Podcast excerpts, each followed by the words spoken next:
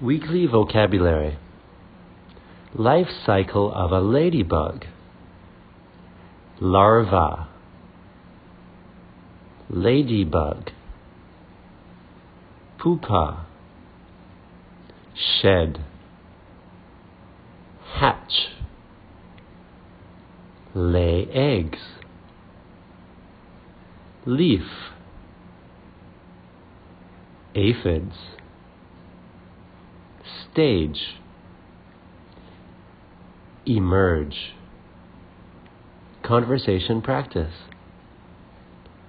Where do mom ladybugs lay eggs? On a leaf.